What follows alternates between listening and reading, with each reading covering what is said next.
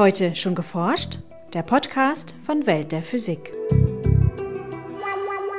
Und die Neutronen sind eine ganz wesentliche Methode, die die Wissenschaftler haben, um herauszufinden, wie Materie aufgebaut ist, um zu verstehen, wie die Prozesse in Materialien äh, funktionieren. Sagt Sebastian Schmidt vom Forschungszentrum Jülich. Hier ist Welt der Physik mit Podcast Folge 59.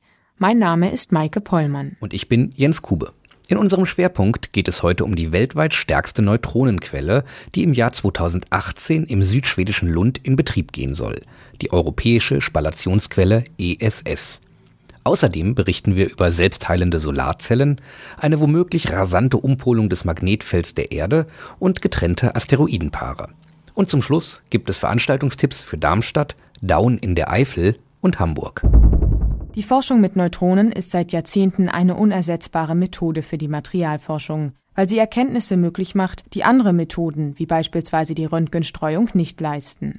Die elektrisch ungeladenen Neutronen treten nur schwach mit Materie in Wechselwirkung und können tief in sie eindringen. Wir können damit also mühelos in einen mehrere Zentimeter dicken Stahlblock oder Aluminiumblock reinscheinen mit den Neutronen und dort die Strukturen noch erkennen. Sie sind also, und das ist ein großer Vorteil, sie haben eine sehr hohe Eindringtiefe zum einen. Zum anderen sind sie sehr freundlich dem Material gegenüber. Es ist fast zerstörungsfrei. Das Material geht also nicht kaputt durch die Neutronen. Erklärt Sebastian Schmidt vom Forschungszentrum Jülich. Neutronen eignen sich besonders gut zur Strukturaufklärung kondensierter Materie, also von großen Atomverbünden wie Polymeren, Metallen oder Eiweißen und anderen Biomolekülen. Man erzeugt Neutronen. Auf unterschiedliche Art und Weise geht das. Und wenn diese Neutronen sind, kann man sich das ein bisschen wie ein Lichtstrahl vorstellen, wie eine Taschenlampe, wo dann eben keine Photonen rauskommen, kein Licht, sondern Neutronen. Und diese Neutronen werden dann ganz gezielt auf eine Probe gelenkt. Zum Beispiel kann das ein Gewebe sein der menschlichen Haut. Und diese Neutronen treten dann in Wechselwirkung mit dem Gewebe oder in Wechselwirkung mit einem Kristallgitter bei einem ganz bestimmten nanostrukturierten Material. Und am Ende ist dann ein Detektor zum Beispiel und mit diesem Detektor kann man dann die Neutronen messen. Entsteht ein Beugungsbild, genau wie bei Photonen. Und anhand von diesem Beugungsbild kann man zurückrechnen, wie die Struktur des Materials aussieht. Da Neutronen wie kleine Magneten ein magnetisches Moment besitzen, lassen sich mit ihnen sogar die magnetischen Eigenschaften von Materialien untersuchen. Ein entscheidender Vorteil gegenüber allen anderen Methoden. Außerdem können mit Neutronen im Periodensystem benachbarte Atome und sogar Isotope ein und desselben Elements klar unterschieden werden diese Art und Weise ist es möglich, durch Änderung des Isotops Kontrast zu erzeugen und das ermöglicht es eben, einzelne Moleküle hervorzuheben, unter anderem ohne sich chemisch zu ändern. Das ist zum Beispiel besonders wichtig in der Erforschung von organischen Materialien, von Kunststoffen und so weiter. Sagt Dieter Richter vom Forschungszentrum Jülich. In den Streuexperimenten lässt sich aber nicht nur die Struktur der Probe untersuchen, sondern auch die Dynamik der atomaren Teilchen darin also beispielsweise Gitterschwingungen, Fluktuationen von Elektronen oder magnetische Anregungen. Sie können sich das vorstellen wie so ein Billardball, der auf einen anderen stößt und wenn beide ähnliche Geschwindigkeiten haben, dann ändert sich die Geschwindigkeit des Gestoßenen und man kann auf diese Art und Weise die Bewegungen äh, untersuchen. Wie präzise die Messergebnisse von Neutronenstreuexperimenten sind, hängt vor allem von der Intensität des verwendeten Neutronenstrahls ab.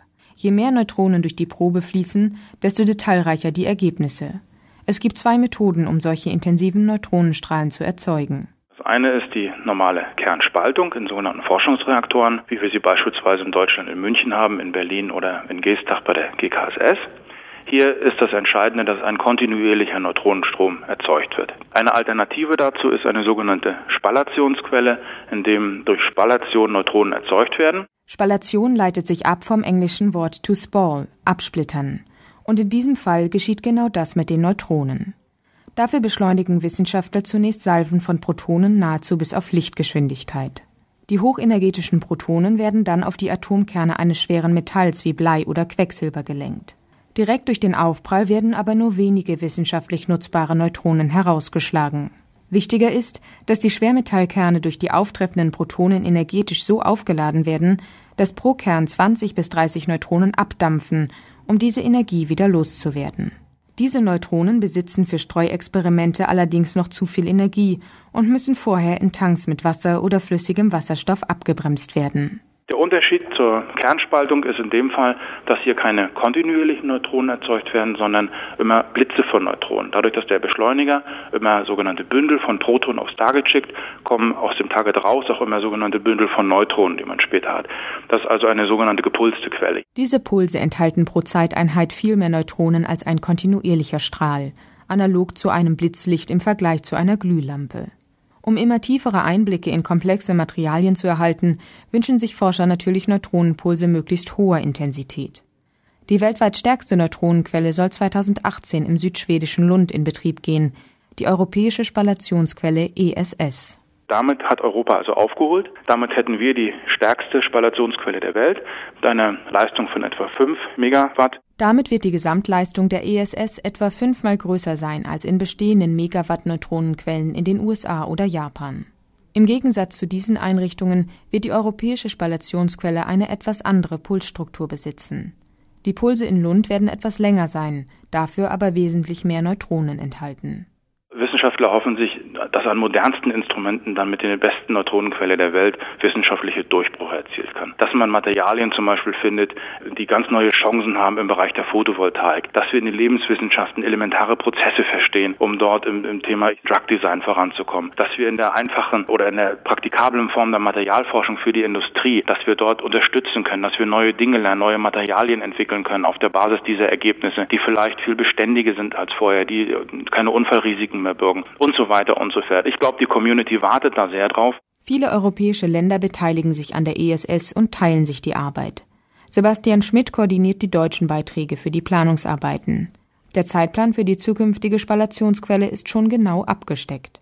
Die nächsten zwei, drei Jahre werden jetzt also dafür verwendet, genau zu sagen, wie muss der Beschleuniger aussehen, welches Target brauchen wir und welche Instrumentierung wollen wir haben. Dies wird dann 2012 abgeschlossen werden und in einem sogenannten Design Proposal Eingang finden. Das wird dann genau die Konzeption sein, was wir bauen wollen. Dann beginnt die Bauphase. Die ist geplant von 2013 bis 2018. In dieser Zeit wird dann also werden alle wesentlichen Komponenten aufgebaut und so, dass man sagen kann, ich sag mal 1. Januar 2019 könnte man die ersten Neutronen sehen. Wir werden dann noch nicht gleich 25 Instrumente haben. Es wird dann mit ein paar Instrumenten losgehen. Der Plan ist aber, dass bis 2025 vollständig alle Instrumente, die man dort haben kann, Größenordnung, ich sage mal 25 Instrumente ausgebaut hat. Die Betriebsphase ist dann geplant für 40 Jahre, also 2025 bis 2065 und danach ähm, würde dann die sogenannte Decommissioning-Phase, die Rückbauphase eintreten. Allein in Europa analysieren rund 5000 Forscher, Physiker, Biologen, Chemiker und Materialwissenschaftler ihre Proben mit Neutronen und fiebern dem Start der neuen Spallationsquelle schon entgegen. Unter www.weltderphysik.de-ess finden Sie neben zahlreichen Hintergrundartikeln zu Neutronen als Sonde auch zwei neue Artikel über Spallation und die europäische Neutronenquelle ESS. Dazu hat sogar Patrick Stewart, vielen bekannt als Captain Picard von der Enterprise, etwas zu sagen. Viele Substanzen können Sonnenlicht in elektrischen Strom umwandeln. Doch bis auf lichtstabile Halbleiter wie Silizium werden vor allem organische Stromwandler durch die Sonnenstrahlen nach und nach zerstört.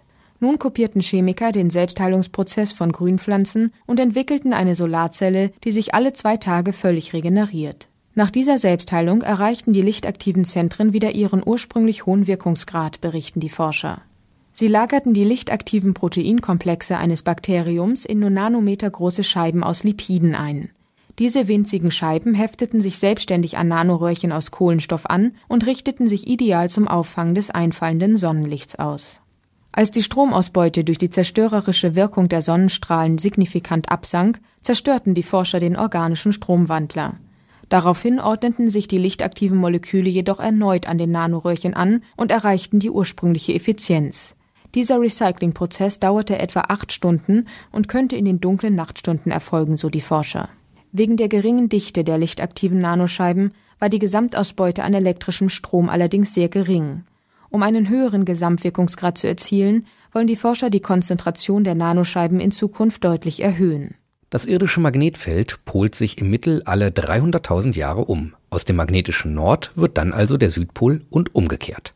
Normalerweise dauert dieser Vorgang mehrere tausend Jahre. Nun behaupten zwei Forscher, das Magnetfeld der Erde hätte sich vor rund 16 Millionen Jahren in weniger als vier Jahren umgepolt. Darauf hindeuten würden Spuren der damaligen Magnetisierung in Lavaströmen im US-Bundesstaat Nevada. Der von den beiden Wissenschaftlern untersuchte Lavastrom hat eine ungewöhnlich komplexe Geschichte. Er kühlte zunächst ab und wurde dann innerhalb eines Jahres durch einen zweiten Lavafluss erneut erhitzt und abgedeckt. Zwischen beiden Abkühlungsprozessen hat sich das Magnetfeld, so zeigen die Analysen der beiden Forscher, um 53 Grad gedreht. Bislang gab es nur einen einzigen Hinweis darauf, dass die Magnetfeldumkehrungen auch schneller ablaufen können. 1995 stießen nämlich Wissenschaftler in Oregon auf magnetische Spuren in Lavaströmen, die auf eine Drehung des Magnetfelds um 6 Grad pro Tag hindeuten. Bei diesem Tempo dauert die Umpolung sogar nur einen Monat. Da es nur dieses eine Beispiel gab, zweifelten die meisten Geophysiker jedoch an der Interpretation der Daten. Aber auch jetzt sind längst noch nicht alle Geophysiker davon überzeugt, dass es tatsächlich derart rasante Umpolungen gab. Alternativ wären auch schnelle lokale Störungen des Magnetfelds denkbar.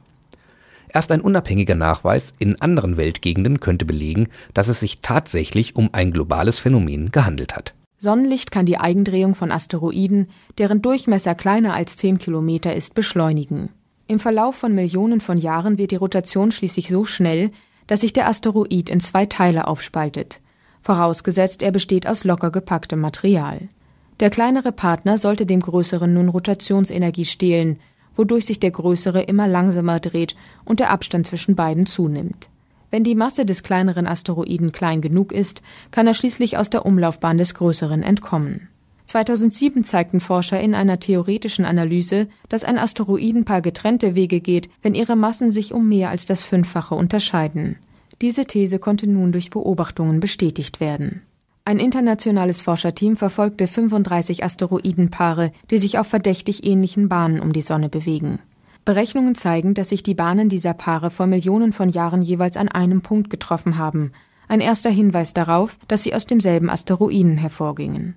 Die neuen Messungen zeigen nun, dass bei allen diesen Paaren tatsächlich das kleinere Objekt weniger als ein Fünftel der Masse des größeren besitzt. Zudem bestätigen die Beobachtungen eine weitere Vorhersage der Theorie. Die kleineren der beiden Asteroiden rotieren umso schneller, je geringer ihre Masse ist. Und nun zu unseren Veranstaltungshinweisen.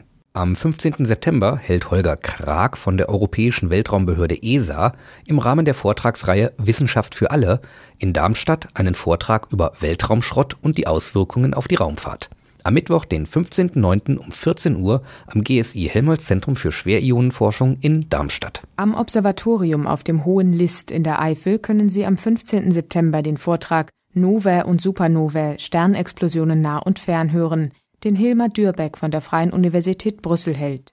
Am Mittwoch, den 15.09. um 19 Uhr am Observatorium Hoher List bei Daun in der Eifel. Um Anmeldung wird gebeten. Lernwelten der Naturwissenschaft. Unter diesem Titel veranstalten wir am 21. und 22. Oktober eine Tagung für Betreiber außerschulischer Lernorte, für Wissenschaftler, die ihr Wissen gerne an Kinder und Jugendliche weitergeben möchten, für Lehrkräfte und sonstige Wissensvermittler. Beitragseinreichungen sind noch bis zum 13. September möglich. Bis zum 20. September können Teilnehmerinnen und Teilnehmer sich auf ein Tagungsstipendium bewerben und am 1. Oktober ist Anmeldeschluss für die Teilnahme. Mehr Informationen finden Sie unter www.weltderphysik.de-lernwelten 2010. Das war's für heute. Bleiben Sie wissenschaftlich und laden Sie uns auch nächstes Mal wieder herunter. Welt der Physik wird Ihnen präsentiert vom Bundesministerium für Bildung und Forschung und der Deutschen Physikalischen Gesellschaft.